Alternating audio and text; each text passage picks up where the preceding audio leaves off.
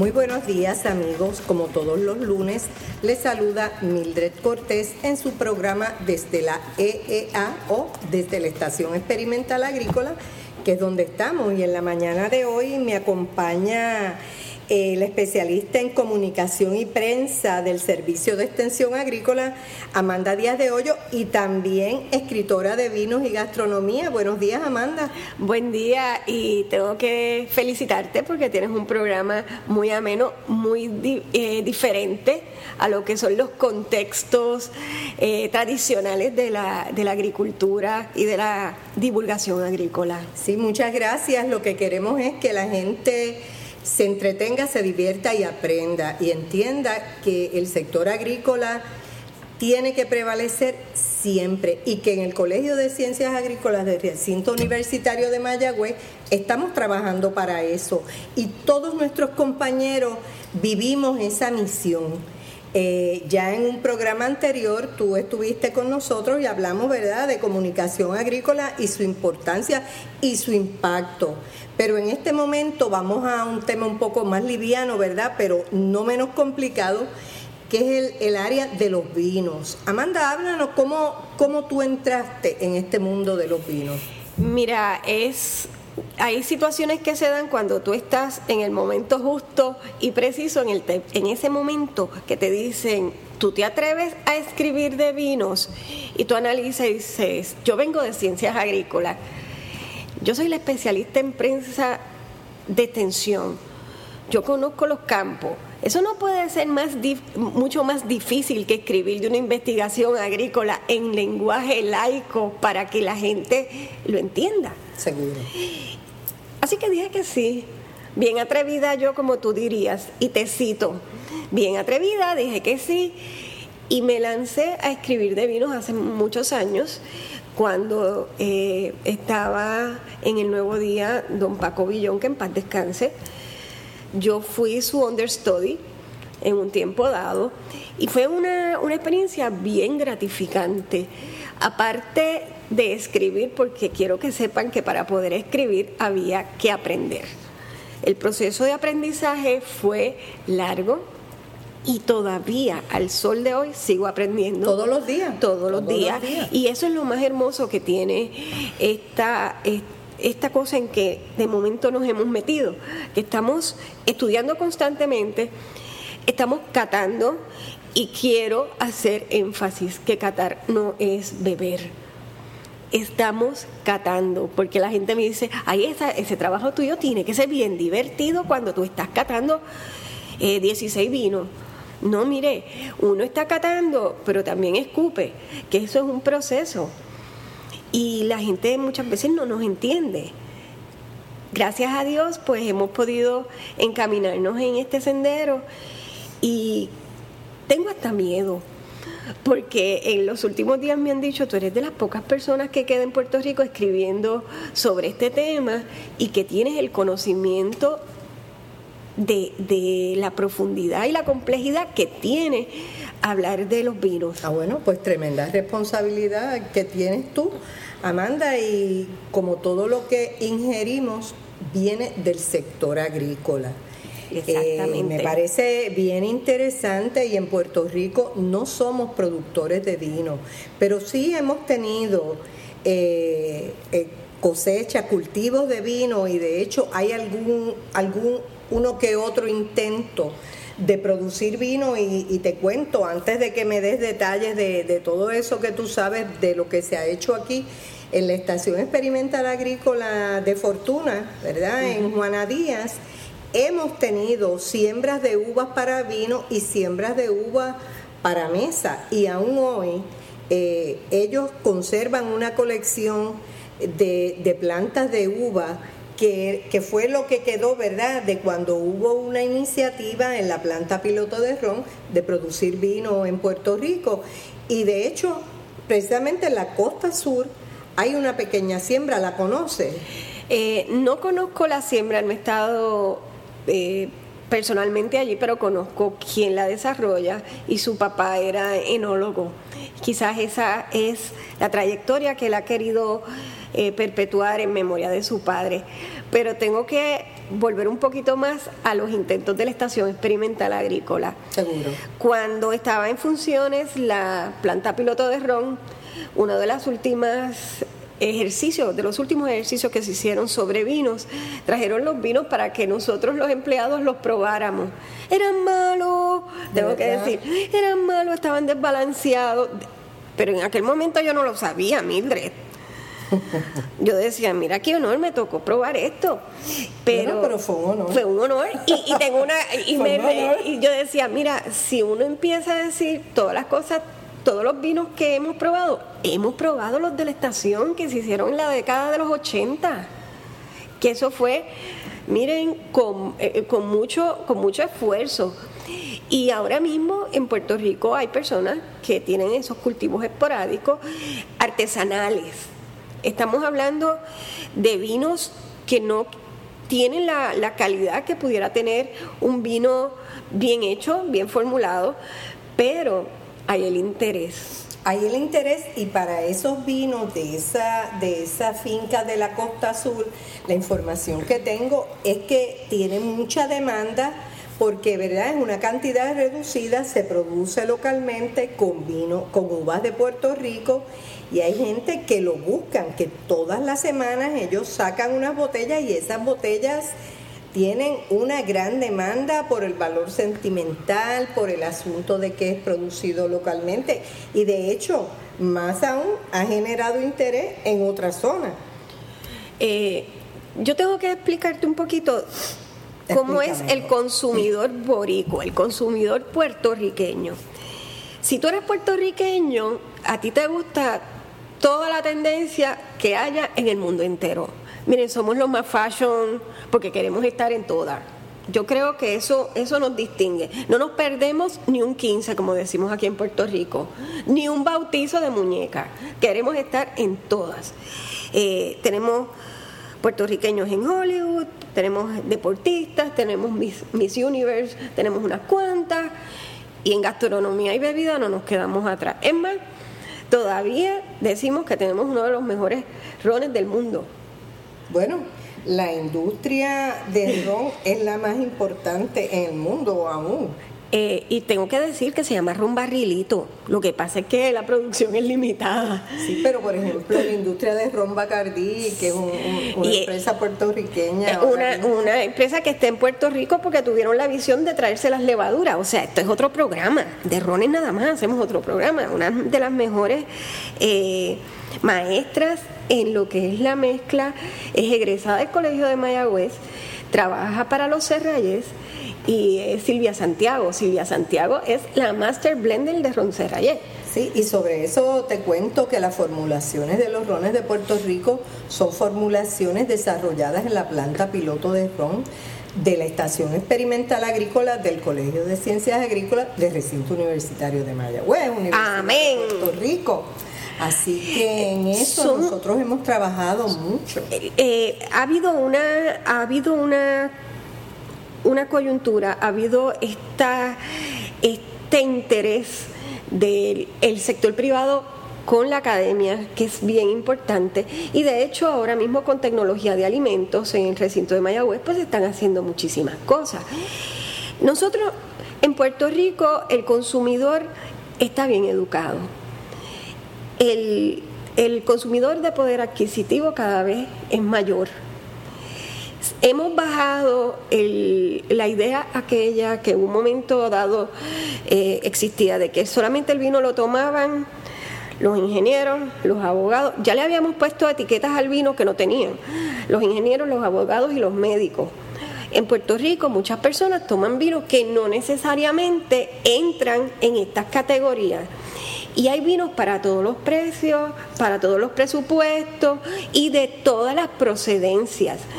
Yo he tenido la experiencia eh, muy gratificante de tener enólogos de la talla de don Alejandro, Alejandro Fernández, no el cantante, sino el dueño de, de Condado de Asa. Mencionen a don Alejandro allá en Pesquera, en Pesquera del Duero, imagínense con ese nombre, Pesquera. Eh, y don Alejandro me dice, Amanda, pero es que en Puerto Rico la gente conoce lo que se está tomando. Para que tengan idea, muchas de las botellas de uno de los vinos más emblemáticos que tiene la Ribera del Duero hoy por hoy, viene con nombre y apellido desde España a Puerto Rico. Y estamos hablando de vinos, de vinos súper hechos, de vinos que se hacen eh, con mucha tecnología. Aquí voy a hablar un poquito, Mildred, si me lo permites, de que para mí es fascinante el mundo del vino porque es una empresa agrícola que reúne todas las ramas de la agricultura y otras del saber. No es solamente planificar, no es solamente desarrollar el viñedo, hay que conocer de suelos, hay que conocer de correntías, hay que, hay que conocer de zonas de amortiguamiento y ustedes dirán, Amanda, ¿qué es eso? Sí, buffer zones, porque hay que mantener unos microclimas hay que conocerse la meteorología de la zona de rabo a cabo. correcto. Hay que adaptar las variedades de, de, tiempo, eh, de, tiempo y este, de tiempo y, y zona que eso es bien importante. No todas las uvas se dan de la misma forma en el mismo suelo, no todas se dan. Y es súper multidisciplinario porque también entra la sociología rural, entra la tecnología agrícola, entra eh, todas las reglamentaciones habidas y por haber. La fase de proceso. los procesos, el arte, porque está el diseño de la bodega, el diseño de la etiqueta, marketing. Esto es mercadeo agrícola full. Comunicación agrícola full. ¿Cómo tú le vas a explicar en una ficha? Eh, de un vino a una persona que no tiene ni idea de cómo es el predio, que esa uva vino de la finca tal, del pago tal, que estaba sembrado a 2.000 metros, 900 metros, ¿qué diferencia tiene? Pero tienes que traducírsela porque esa diferencia la va a notar en la boca cuando pruebe el vino. Y eso es bien importante. Para mí, y sin que tenga duda, es la mejor empresa, la que representa todo el quehacer agrícola y toda la interacción académica que pueda existir entre la agricultura y otras facultades. Sí, eso es correcto. Yo creo que es una empresa bien completa y los países productores, ¿verdad?, tienen unos altos ingresos. Ellos invierten, pero esa retribución es muy alta cuando ganan el favor del público, ¿verdad? Así que yo creo que eso, inclusive ese producto, le da identidad a un país, identifica una zona, identifica el país y le da valor, le añade valor al sector. Así, así son los productos agrícolas y eso lo podemos lograr no solo con las uvas y el vino, lo podemos lograr con prácticamente... Hasta con los quesos, la carne. Con todos los productos agrícolas, lo que estábamos hablando ahorita, la carne de red que podemos identificar, carne de Puerto Rico, grass fed, sea, con unas particularidades y así mismo sucede. Cuando yo te digo, perdona que te interrumpa, cuando yo te digo churrasco, ¿qué te viene a la mente? Argentina. Argentina, aunque te lo estés comiendo en Nueva York o en San Juan. y aunque venga de Puerto Rico o de Estados Unidos. Imagínense cuán importante es identificar algo con, con un país o una zona. Bueno, Amanda, como se identificaba hace unos años atrás el café de Puerto Rico, los rones de Puerto Rico, porque se hacían con mieles de, aquí. De, caña, extraídas de caña producida localmente y se han identificado, y eso sí los rones se ha mantenido, esta imagen de ron de Puerto Rico, ron Bacardí, ron Don Q, ron Barrilito y otros rones que tú los mencionas y la gente inmediatamente piensa Puerto Rico como hacían con el café. Por eso quisiéramos, ¿verdad?, que muchos productos agrícolas pudiéramos lograr que la gente los identificara con las manos de nuestro país, con Puerto Rico. En Puerto Rico tenemos eh, la, la práctica de aprender y eso es algo que tenemos que seguir estimulando en, en, la juventud y en las generaciones futuras. Llevar el tema agrícola de la mano con el tema de los vinos para mí ha sido bien importante, porque es esencial que la persona se identifique con el suelo, con la planta, con el medio ambiente, con el microclima, antes de llevarse el vino a la boca.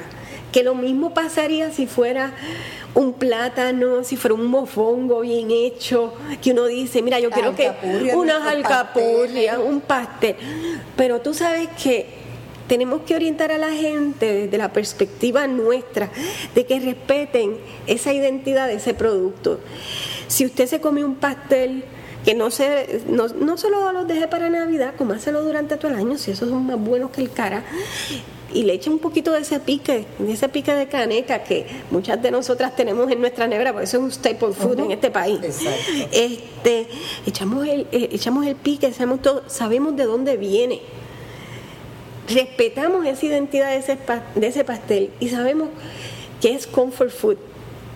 Comida básica de y, nuestro país. Y comfort food porque cuando tú dices, llevas mucho tiempo fuera, tú dices, ay, yo me comería un pastelito estas navidades, o me tomaría un coquito. Eso es lo que uno añora. O me comería un arrocito con gandules. Y uno dice, estos gandules vinieron de Villalba son, es, es, es, un honor. Imagínate cómo se sienten los bodegueros cuando dicen, estás fuera de Puerto Rico o llegas a Puerto Rico y te dicen, eh, mira, ¿cuál es tu vino? Tal de la Ribera del Duero o tal vino de La Rioja. O me tomo un champán y cuando viene un francés y te dice, usted sabe que Amanda, Puerto Rico es la más mediterránea de todas y la más europea de todas las islas del Caribe. Y tú te quedas como en una pieza y preguntas, ¿por es la observación que te hacen. Me la han hecho dos veces. Y yo digo, ¿pero por qué? Explíquemelo. Y esto fue Gilles Belusat, eh, de Moe Chandon. Y me dice, Amanda, por la forma en que visten, por la forma en que se comportan en las catas, por la forma en, en que maridan estos vinos o estos champanes, y por, el, por la calidad humana que ustedes tienen y el conocimiento. Eso es un halago. Para mí eso fue como, wow, para mí fue un eye-opener, me abrió los ojos. Me abrió los ojos porque yo dije, muchas veces nos sentimos menos que otros países por las condiciones y las situaciones que muchos conocemos. Siempre en algunos lugares nos han despreciado. Miren, le pasa a todo el mundo en todos los países. Pero cuando te reconocen y dicen, ustedes saben lo que se están tomando, ustedes saben lo que están comiendo, ustedes saben cómo maridar este vino con esta comida, uno dice, nos hemos educado. Y eso es la clave. Eh, mencionaste algo ahí del maridaje, ¿verdad? Cómo, y, vuelvo un poco a, a, lo que hemos hablado en otras ocasiones, en otros programas, sobre la comida nuestra ¿Cómo, cómo maridan eh, estos vinos con la comida local? Bueno, dependiendo de la comida y dependiendo del vino. Si hablamos, por ejemplo, del champán. Yo soy fanática del champán. Y del champán, lo primero que digo cuando doy clases de vinos y licores, que las he tenido, tenido la oportunidad de dar, es no me, no me sirvan champán con bizcocho de boda. ¿Por qué? Porque no sé qué le da a la gente en las bodas para hacer un maridaje siempre piensan en champán, celebración, y bizcocho de boda, celebración. ¿Con qué tú servirías ese champán? Antes de con qué lo serviría, eso para mí es un divorciaje, no es un maridaje. Ok. El champán yo lo serviría con tostones de pana. Con tostones, con fritanga. ¿Tú te imaginas unas alcapurrias con un buen champán noir de noir? Eso quiere decir de pinot noir Qué rico. ¿Y por qué yo lo serviría? Unas morcillitas con, champán. ¿Y por qué cosas fritas? Porque yo apelo a lo que es grasiento. Porque el champán tiene un punto de acidez que cuando tú te llevas eh, lo que comes y el champán a la boca van de la mano y entonces le sube el tostoncito y la, la friturita, es más, los bacalaitos fritos, le suben los sabores afrutados al champán y le bajan el contexto de acidez. Y eso es lo que hace que sean preciosos, que vayan de la mano, que vayan al altar. No un bizcocho dulce que tiene un dosage o, licor eh, azucarado que se le agrega, que es muy dulce y va a competir el dulce con algo que es amargo, porque generalmente escogen mal el champán. Si le vas a dar un champán con bizcocho a alguien, que sea con un champán dulce, que diga Dux en la, en la etiqueta. Que ese es uno de los handicaps que a veces tenemos, y es que no sabemos ni leer las etiquetas. Y de las cosas que tenemos que aprender es a leer las etiquetas de los vinos. Muy bien, pero en términos generales podemos decir, ¿verdad?, que los vinos y los champán importados pueden maridar perfectamente con los alimentos que usualmente consumimos en nuestro país. Generalmente van a maridar bien los vinos blancos y tintos que tengan mucha fruta y pocos taninos con pescados y comidas como la pasta y comidas como un pollito sancochado. Es más, con apio, un pollo con apio que a mí me encanta eh, tenemos el arroz con gandules y todos los tipos de arroces van bien con un tempranillo, bien español, porque la base es sofrito y el sofrito nos llega de España. Tenemos ese tipo de comida, como les dije antes, eh, los bacalaitos y toda la fritanga va bien con champán. El chocolate, el chocolate amargo, a mí me gusta con Cabernet Sauvignon, bien bueno y con ron añejo. Perdonen, ahí soy bien boricua. Me gusta el ron añejo. Bien boricua. El ron añejo en las rocas con un buen chocolate amargo, miren. Eso va de show. Eso va de show. ¿Por qué? Porque eh, los toques de la barrica y las especias del ron se complementan con ese chocolate. Los chocolates también tienen tanino. Por eso también va bien con el Cabernet. Me gusta, me gusta combinar mucho la Pinot Noir con lechón asado. Fantástico. Sí, y la gente se vuelve loca buscando combinaciones que así que, que voy a servir, que manténgase con el vino que a usted le gusta. Y una cosa, que yo sé que tenemos un tiempo limitado. Por favor, mantenga sus vinos en la nevera. Cuando le digan a usted que es temperatura ambiente o el libro diga temperatura ambiente, olvídese de la temperatura ambiente, si es 100 grados afuera. Si yo en el carro me monto y me quiero morir porque parece un, un microondas. En Puerto Rico, en el trópico, usted mantenga los vinos en una nevera. Si tiene la oportunidad de tener una nevera de vino que controla la humedad, mejor todavía. Pero si es en una nevera de la casa, en la parte de abajo, por favor, nunca en el, encima sobre la nevera, cerca del motor y cerca del techo, porque lo que va a beber no es vino, es vinagre y del malo. Ay, Amanda, pues muchas gracias por todos esos consejos, ¿verdad? Sobre todo me ha encantado el asunto de la combinación de los vinos con las comidas.